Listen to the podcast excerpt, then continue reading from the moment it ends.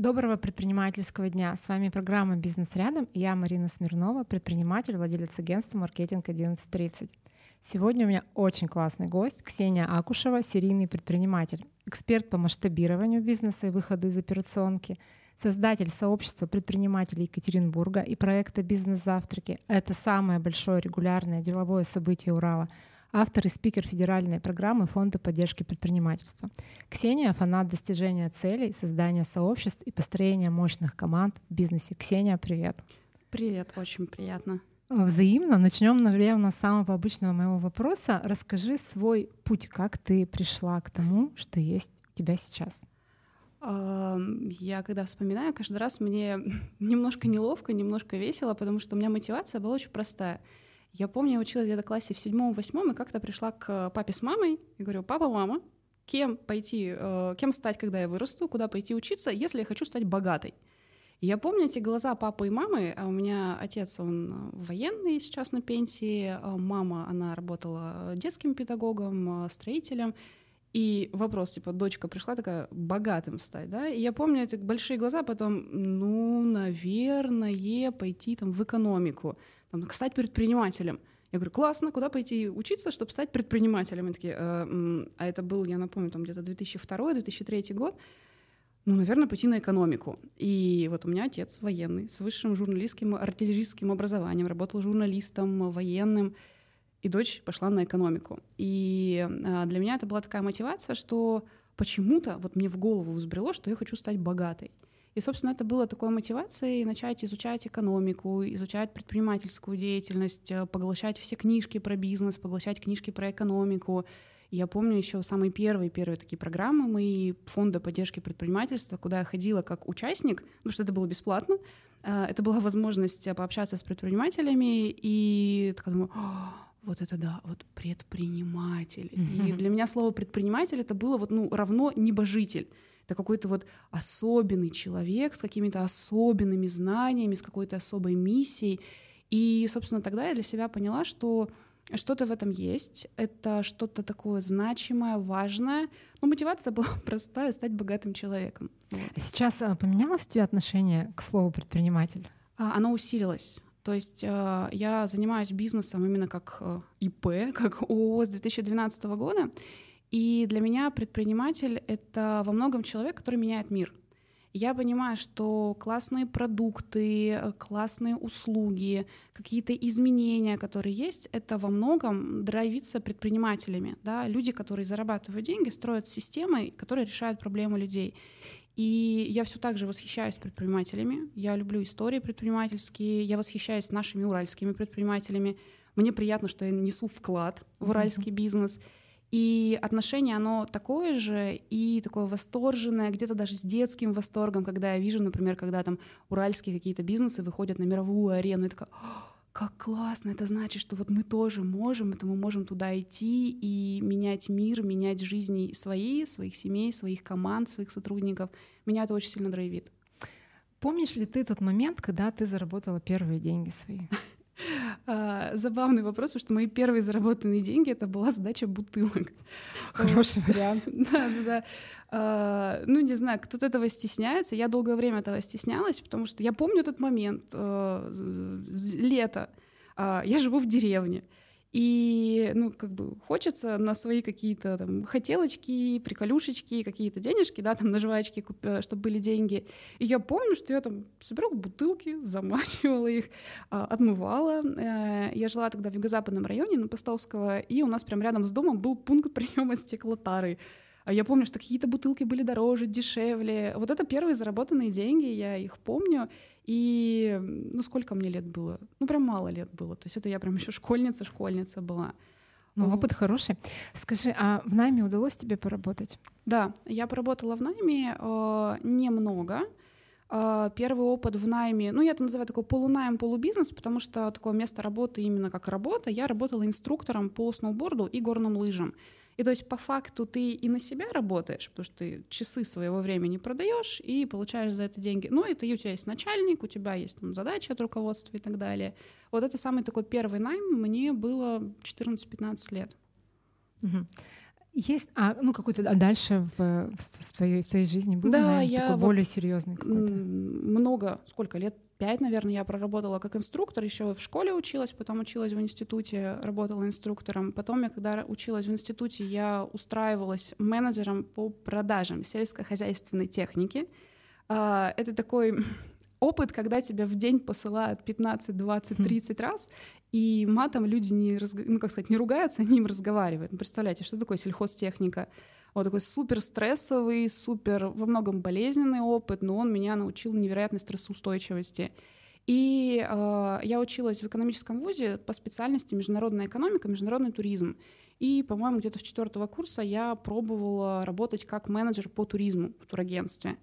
Э, это была как практика, и я помню какой-то момент, мне еще заплатили 5 тысяч за месяц, я такая, фига, тут еще и деньги платят.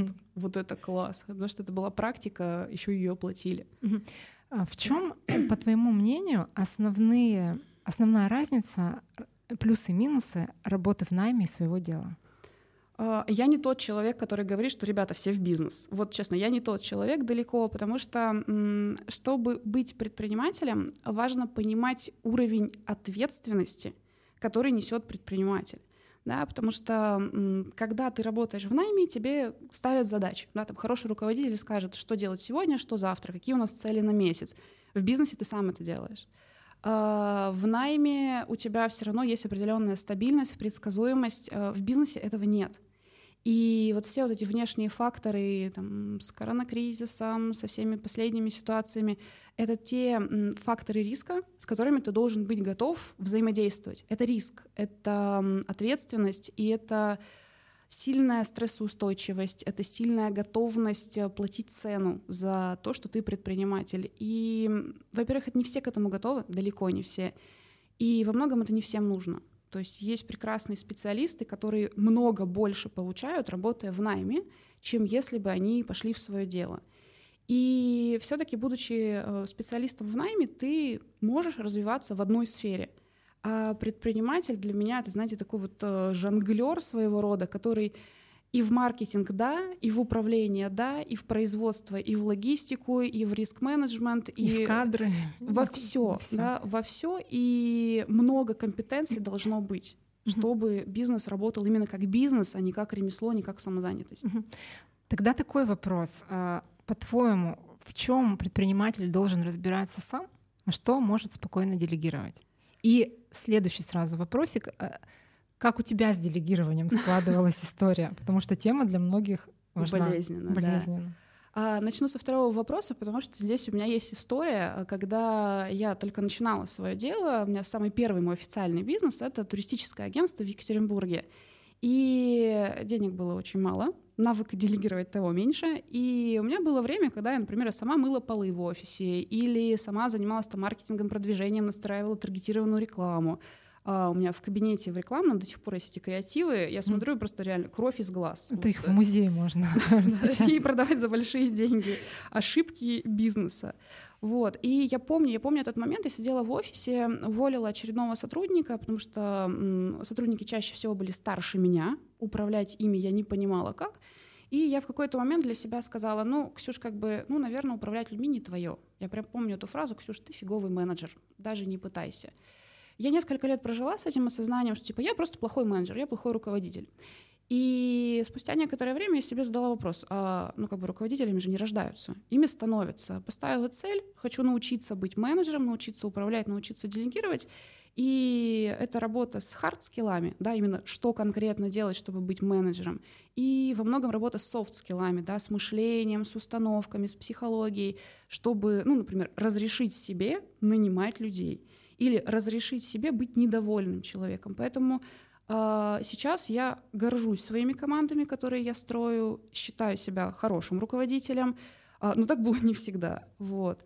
А... Ну это нормально, всему же учится, да? То есть... Да, и у меня сейчас есть убеждение, такой жизненный девиз, что абсолютно всему можно научиться.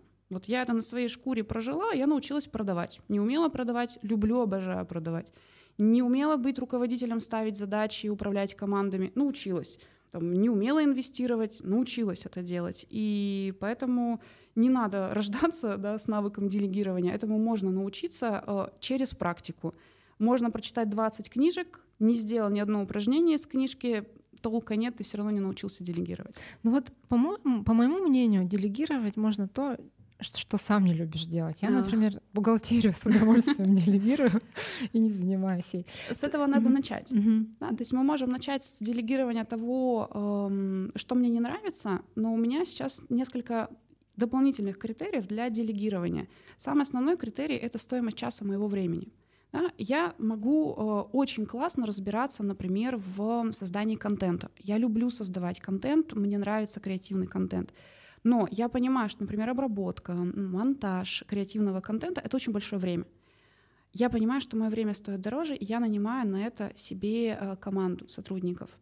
Или, например, я очень сильно не люблю бухгалтерию, да, я не, не разбираюсь, хотя я экономист по высшему образованию, я не бухгалтер. Но при этом я понимаю, какие точки контроля должны быть у меня, как у собственника, чтобы я могла проконтролировать бухгалтерию. Очень частая ошибка, что я сделегирую все, что мне не нравится — и мы так встречаем команды, у которых, например, классный продукт, сильный, э, там, востребованный, но плохой маркетинг. Почему? Ой, я собственник, я не умею в маркетинг, поэтому не буду этим заниматься.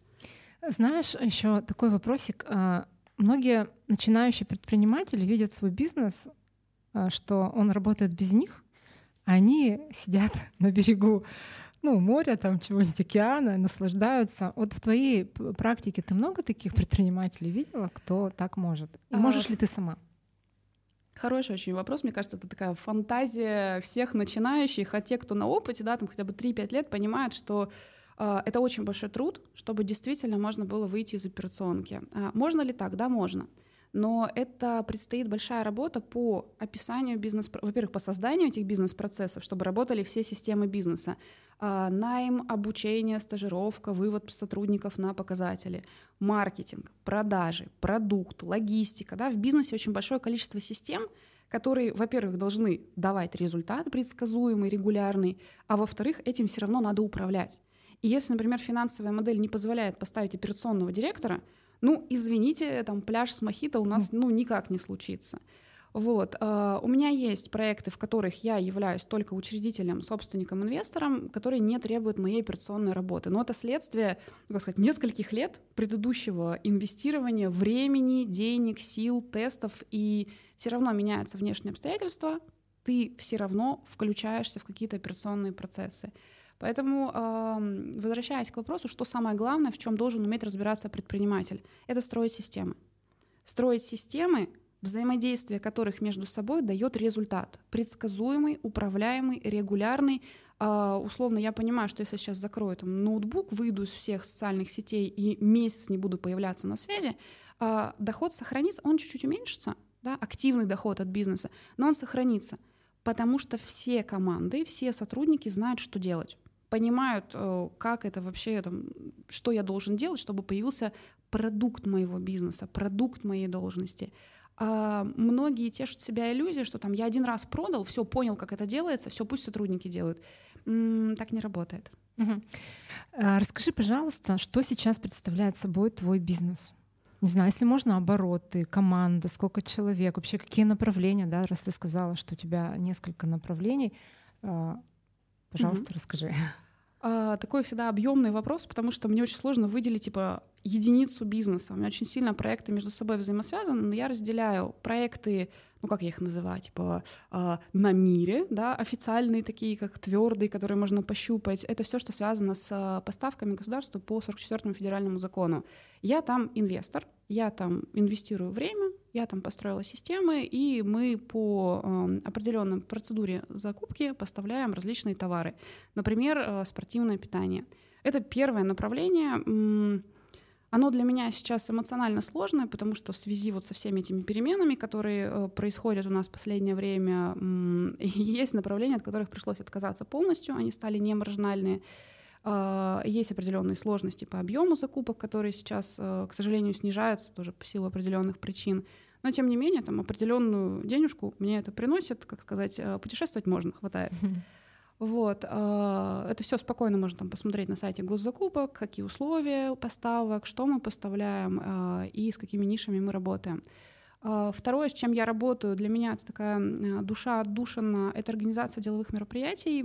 Это не сильно маржинальное направление. Почему? Потому что, во-первых, большое конкурентное поле, во-вторых, отдельно бизнес по деловым мероприятиям. Если вы дальше с этими следами, с клиентами ничего не делаете, то это ну, такая история на выгорание, история на постоянный запуск, запуск, мероприятия, мероприятия. Вот, мы с января 2018 года, я придумала проект «Бизнес-завтраки», как он, как придумала. Я вернулась с зимовки э, и в какой-то момент ну, понимаю, что холодно, скучно, грустно, общения не хватает. Э, или ты живешь там в какой-нибудь теплой солнечной стране, каждый год езжу на зимовку, или ты возвращаешься в реальность. Вот, в уральскую. В уральскую реальность, да. Э, и я вечером пишу себя в блоге, типа, ребята, кто хочет завтра вместе позавтракать? на следующий день приходит, по-моему, 20-30 человек, и мы очень классно позавтракали, пообщались, понетворкали, помогли друг другу с какими-то бизнес-задачами. И так родился проект. Я поняла, что и мне от этого прям драйвово и кайфово, и аудитория это нужно, полезно, это решает запросы аудитории. Собственно, это второе направление, это деловые мероприятия. Сейчас это не только бизнес-завтраки, это и разборы, и различные конференции в Екатеринбурге. И третье направление — это онлайн-бизнес, образовательный бизнес. У меня есть э, свои школы по достижению целей, по финансовой грамотности, по бизнесу и школы, которые я продюсирую как э, эксперт, вкладываясь именно знаниями по маркетингу и по построению бизнес-процессов. У тебя большая команда тебе помогает? В образовательном бизнесе, вот образовательный плюс ивенты, нас сейчас 7 человек, я, включая меня, в тендерном бизнесе сейчас в районе 12-13 человек. На, до прошлогодних событий нас было больше 30 в тендерном бизнесе, и сейчас мы сильно сильно сократились. Давай поговорим немножко про сотрудников, про кадры. Вот тебе в твою нишу, в твое, в твое направление сложно ли найти персонал? И ну, как ты их ищешь? Очень частый вопрос, что, ну, в целом сейчас такой тренд на рынке, да, что сложнее становится и найти, и замотивировать работать на тебя, и чтобы команда была крепкая, слаженная, давали показатели. Я для себя нашла очень хорошее решение в этой, ну, как решить эту проблему, это создание HR-бренда. То есть э, ответ на вопрос в публичном поле, кто я как работодатель. А, это работа с личным брендом, с HR-брендом компании, и поэтому мне сейчас стало сильно легче нанимать людей. А, в то время как там я вижу, что многие бизнесы сталкиваются с наймом ну, любых должностей, и маркетинг, и продажи, и там сервис и так далее. Фу-фу-фу, прям чтобы не сглазить. А, хорошо, быстро нахожу, нахожу хороших людей с большим конкурсом на место — я считаю, что это заслуга того, что я много вкладываюсь в обучение сотрудников и транслирую это. То есть я об этом говорю вслух, что я учу свою команду. Думаю, что это в том числе благодаря тому, что то, чем мы занимаемся, на мой взгляд, это полезно. Это ценно, это важно, и у меня команда очень ценностная. То есть это те люди, которые ну, любят то, что мы делаем которые видят кейсы наших клиентов, там, там ивент-менеджер говорит, о, у нас партнер бизнес-завтрака нашел себе клиентов, нашел партнеров, нашел трафик, и, и видно, что человек радуется, что он стал сопричастным к результатам э, изменений в бизнесе, изменений в жизни клиентов. И для меня принципиально важно, что у меня команда ценностная. То есть это те люди, которые разделяют мои ценности, понимают, о чем я, у которых нет ценностей, которые, например, в контр с моими ценностями идут. И, как сказать, э, на мой взгляд, это то, что помогает.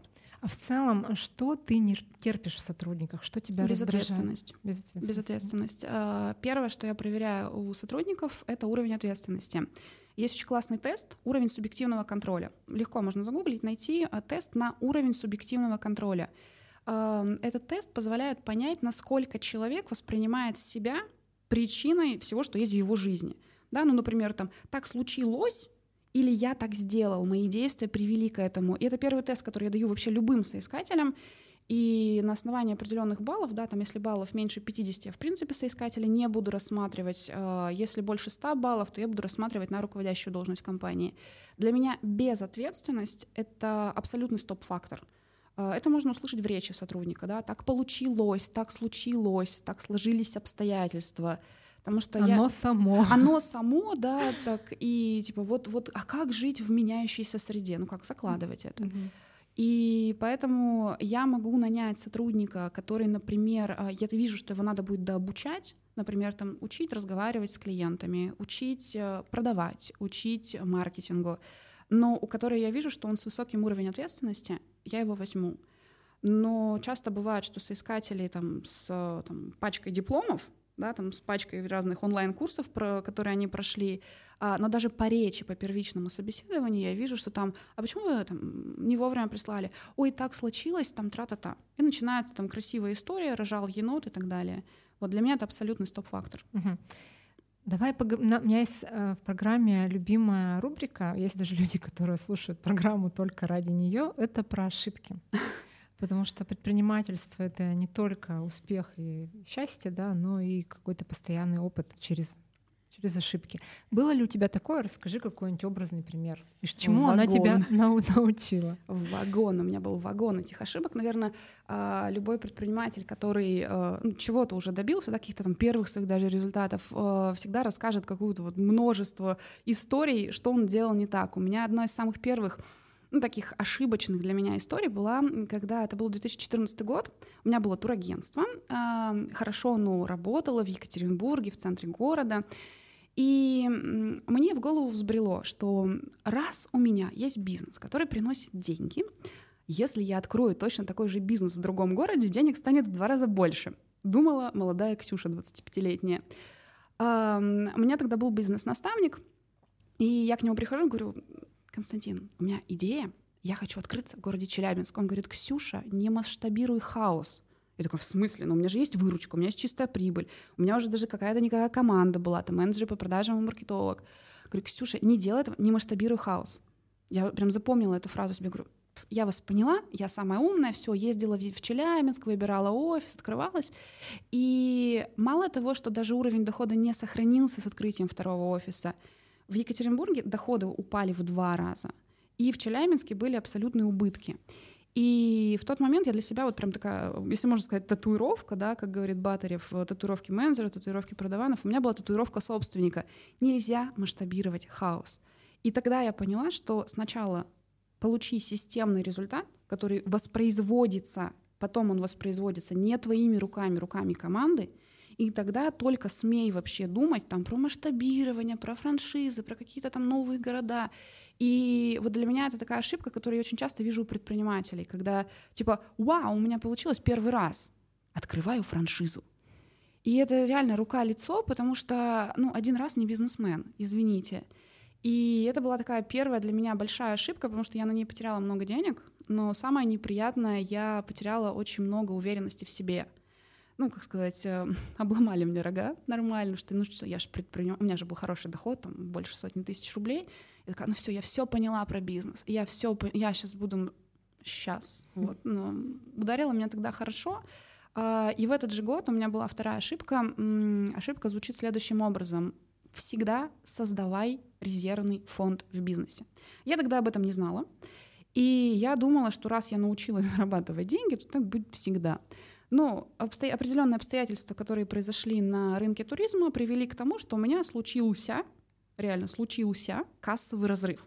Это сейчас я умная и понимаю, что кризисы на рынке — это неизбежность. А, Я по первому высшему образованию я экономист, и я понимаю, что экономика развивается циклично, и кризисы будут всегда. Всегда потребуются резервные фонды, всегда потребуются деньги на случай, когда меняется внешняя среда. Я тогда этого не знала, у меня был очень сильный кассовый разрыв. Это ситуация, когда тебе сегодня нужны деньги, а они к тебе придут когда-нибудь потом. И, не знаю, смешная, не смешная история, это тот момент, когда ты дома начинаешь есть все то, что стояло в холодильнике очень много, очень много месяцев. И я помню, там гречка пошла в ход, кабачки, это был август месяц. И потом в какой-то момент я пришла к точке, когда у меня нет денег, чтобы заправить машину. У меня нет денег, чтобы вообще ничем заниматься. И у меня оставалась 100-долларовая купюра, которую мне родители подарили на 18-летие. Ну, такой для меня талисман. Священная. Да, свяще- священные 100 долларов. И все, это последние деньги, которые у меня остались. Я помню этот момент, а мне уже там не 18 лет, мне уже там 25 лет. И это был момент, для меня это был момент истины, когда я себе сказала, Ксюша, вот если ты сейчас идешь и размениваешь эти 100 баксов и на них живешь, ты все, ты не состоялась как предприниматель. Сейчас говорю, меня мурашки по телу. Ты не состоялась как предприниматель, ты ничего не понимаешь в бизнесе, идешь в найм. Будешь разбираться. И я помню, я тогда очень сильно стиснула булки, очень мало спала, очень много работала. Я не поменяла эти 100 долларов. Они у меня до сих пор мой талисман. Мне сейчас 34 года, у меня хранится эти 100 долларов. И для меня это был момент, когда такая большая жирная татуировка. У тебя всегда должны быть резервные фонды на случай внешних факторов, кризисов, твоих ошибок в бизнесе, каких-то сложностей с командой, изменения маркетинга, который там канал закрывается, и все, ты не можешь привлекать клиентов старыми способами. Вот это, наверное, вторая моя большая ошибка, которую я фу больше не повторяла. Раз мы тут заговорили про кризисы, не могу не спросить, как ты прошла то, что, то, что у нас происходит, как отразилось на, твои, на твоем бизнесе? А, наверное, меня сейчас э, возненавидит добрая половина слушателей, но я прошла хорошо и жирно. Потому что кризисы, которые были в 2014-2018 году, меня научили двум вещам. Первое, в любые кризисы нужны активы. Актив — это то, из чего ты можешь делать деньги. Да? Например, это твои знания, это твой актив, он всегда с тобой. А, это отношения с людьми, это аудитория, это какие-то там фонды резервные, финансовые. И поэтому, когда случился коронакризис, я к этому была очень готова. И в момент, когда все панически увольняли людей, я нанимала людей, которые вываливались на рынок. Ну, просто компании боялись и сокращали штат. Я этих людей брала себе в тендерный бизнес. И на коронакризисе мы вырастили образовательный бизнес в два раза, тендерный бизнес больше, чем в пять раз. И Поэтому мы коронакризис прошли хорошо, жирно, сытно, вкусно. Я себе так татуировку закрепила. Фонды нужны всегда. Uh-huh. Я тот человек, который никогда не тратит все заработанные деньги. Uh-huh. А то, что происходит сейчас, СВО как-то на тебе отражается, нет? Да, а, ну, как я уже сказала, в, когда год назад, в феврале началось, то, что вот эти перемены, тендерный бизнес сильно пострадал, и одно из направлений тендерного бизнеса было это поставка недвижимости под нужды государства. Менялись ставки на кредит, ну, ставка рефинансирования поднялась, и мы в какой-то момент пересчитали финмодель. Я фанат цифр, системного подхода, я все делаю через финмодель. Мы пересчитали финмодель и такие, все, это перестало быть прибыльным, мы закрываем направление. Эмоционально это было очень тяжело, потому что у тебя команды, команды любимых людей, в которых ты вкладывался — а, у тебя отстроенные бизнес-процессы, которые тебе приносят деньги, у тебя есть большая смысловая нагрузка этого бизнеса, ты поставляешь недвижимость на нужды государства, это, например, а, семьи малоимущие, семьи а, воспитанников детских домов, пенсионеры расселения и так далее. Эмоционально было очень тяжело, но мы в этот момент усилили образовательный бизнес и бизнес в сфере деловых мероприятий, поэтому по деньгам мы не просели, но эмоционально было очень тяжело. Про образовательные мероприятия, и, вернее, деловые мероприятия хочу спросить. Вот как по-твоему, в чем секрет твоего успеха? Ведь ну, действительно твои мероприятия посещаемые, люди туда стремятся. На рынке очень много конкурентов. Почему у них не идет? А, во-первых, я не считаю, что у конкурентов не идет, mm-hmm. потому что мы очень разные, да, даже если взять Екатеринбург, у нас есть несколько моих коллег, кто делает э, деловые сообщества, мероприятия, мы разные. И я всегда все свои бизнесы строю на основе ценностного подхода. Ценность, ну что тебе важно? И я стараюсь эти ценности говорить вслух, там, в своих блогах, на своих мероприятиях, и за счет этого объединять людей с похожими ценностями. И я не могу сказать, что типа там мы самые лучшие в городе. Мы классные, мы по каким-то показателям номер один, но мы собираем определенный сегмент аудитории, которым важно то же самое, что важно мне. Да, например, это развитие, это системный подход, это гармония в жизни, чтобы был и бизнес, и здоровье, и отношения в семье, э, и какая-то вот такая внутренняя гармония, там, свое самоощущение. И таких людей мы объединяем. Поэтому что меня отличает э, именно в городе?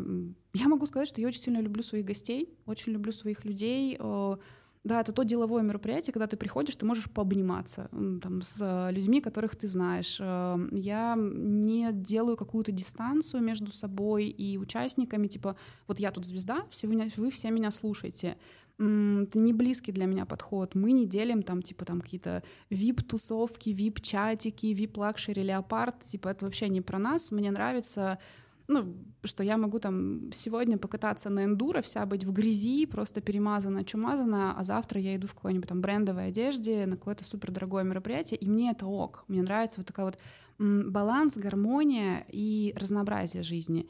И мне кажется, что я объединяю именно таких людей, которым важно быть, а не казаться, которым важно вот эта такая вот насыщенность, яркость, динамичность, и которым в том числе важна семейственность, например, да, там мне важны семейные ценности. А у нас есть сообщение в чате. Валерий пишет, что ты делаешь большой вклад не только в развитие предпринимателей Екатеринбурга, но и Тюмени. Очень а, приятно. Расскажи, пожалуйста, про другие города, что у тебя там происходит, какие тусовки, движения или что там? А, на самом деле здесь история про то, что у нас есть живые мероприятия в Екатеринбурге, но при этом мы многое делаем в онлайне, в онлайн-формате, и за счет этого у нас есть участники там из Тюмени, из Перми, из Москвы, из Новосибирска, из Казани, из других стран в том числе, за счет того, что я создаю такие форматы взаимодействия, где участник, неважно, где он находится, он может пообщаться, повзаимодействовать, э, задать вопрос э, мне в том числе или другим предпринимателям, и за счет этого получить рекомендации, как развивать свое дело.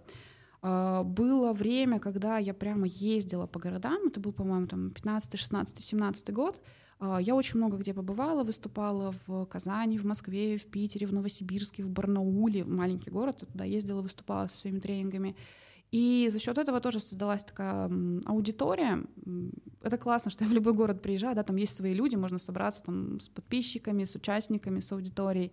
И да, мне очень прикольно. Я ездила в Тюмень э, на свой день рождения в этом году, и мне было приятно, что там ученики из Тюмени меня встретили, поздравили с днем рождения. Мне такое ощущение приятное.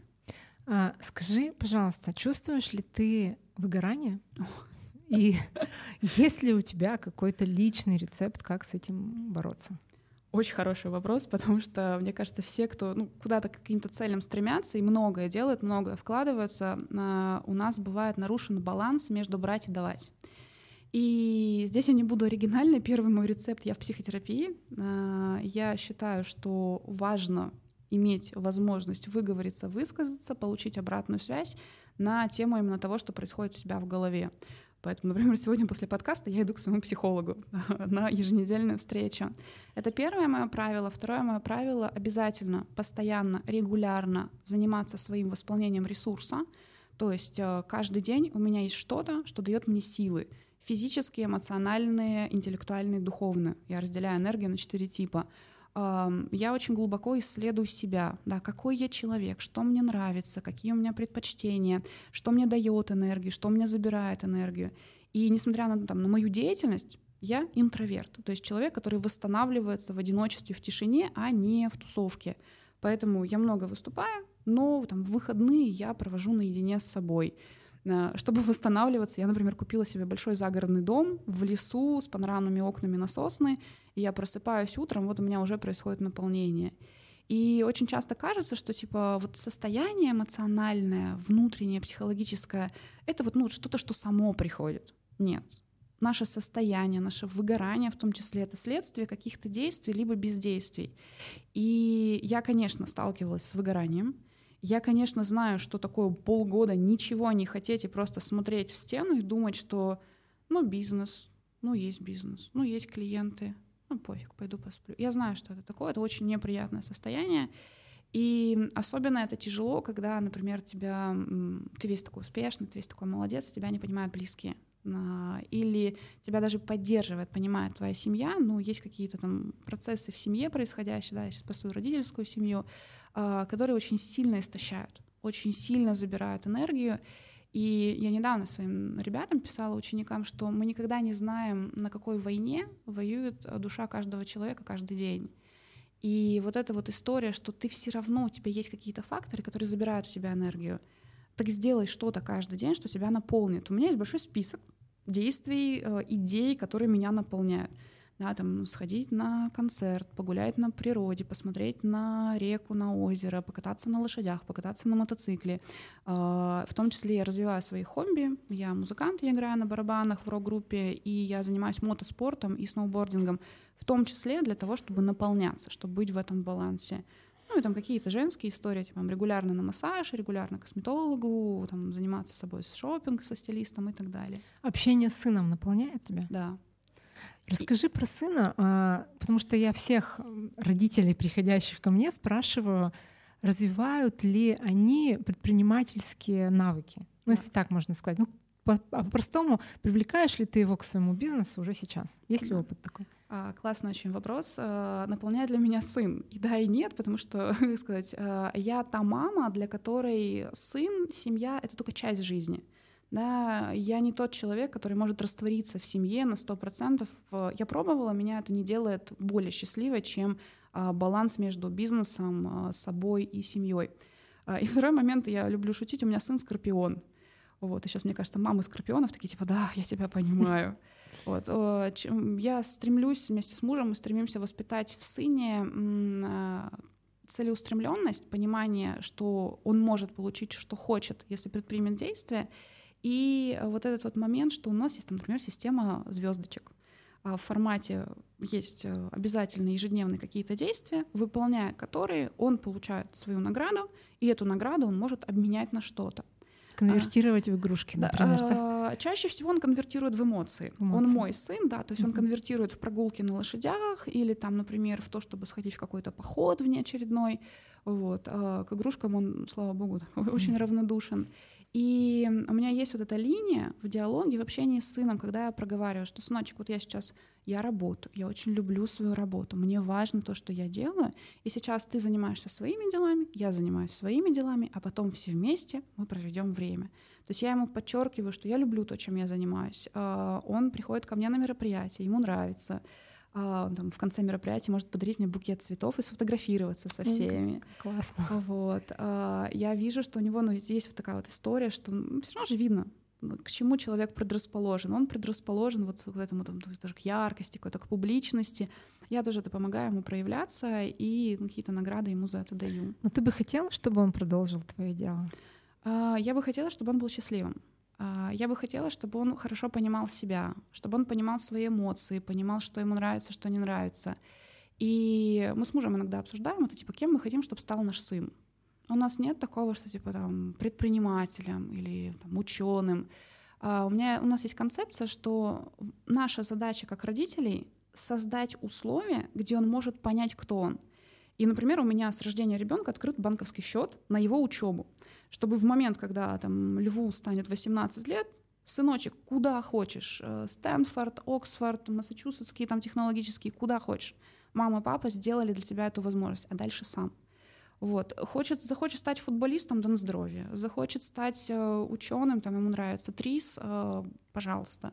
Но если это будет соответствовать его потребности, его желанию, то, как он видит этот мир, то, как он видит себя, а не потому, что мама, папа сказали — Наш, наш подкаст уже заканчивается. А, я задам последний вопрос.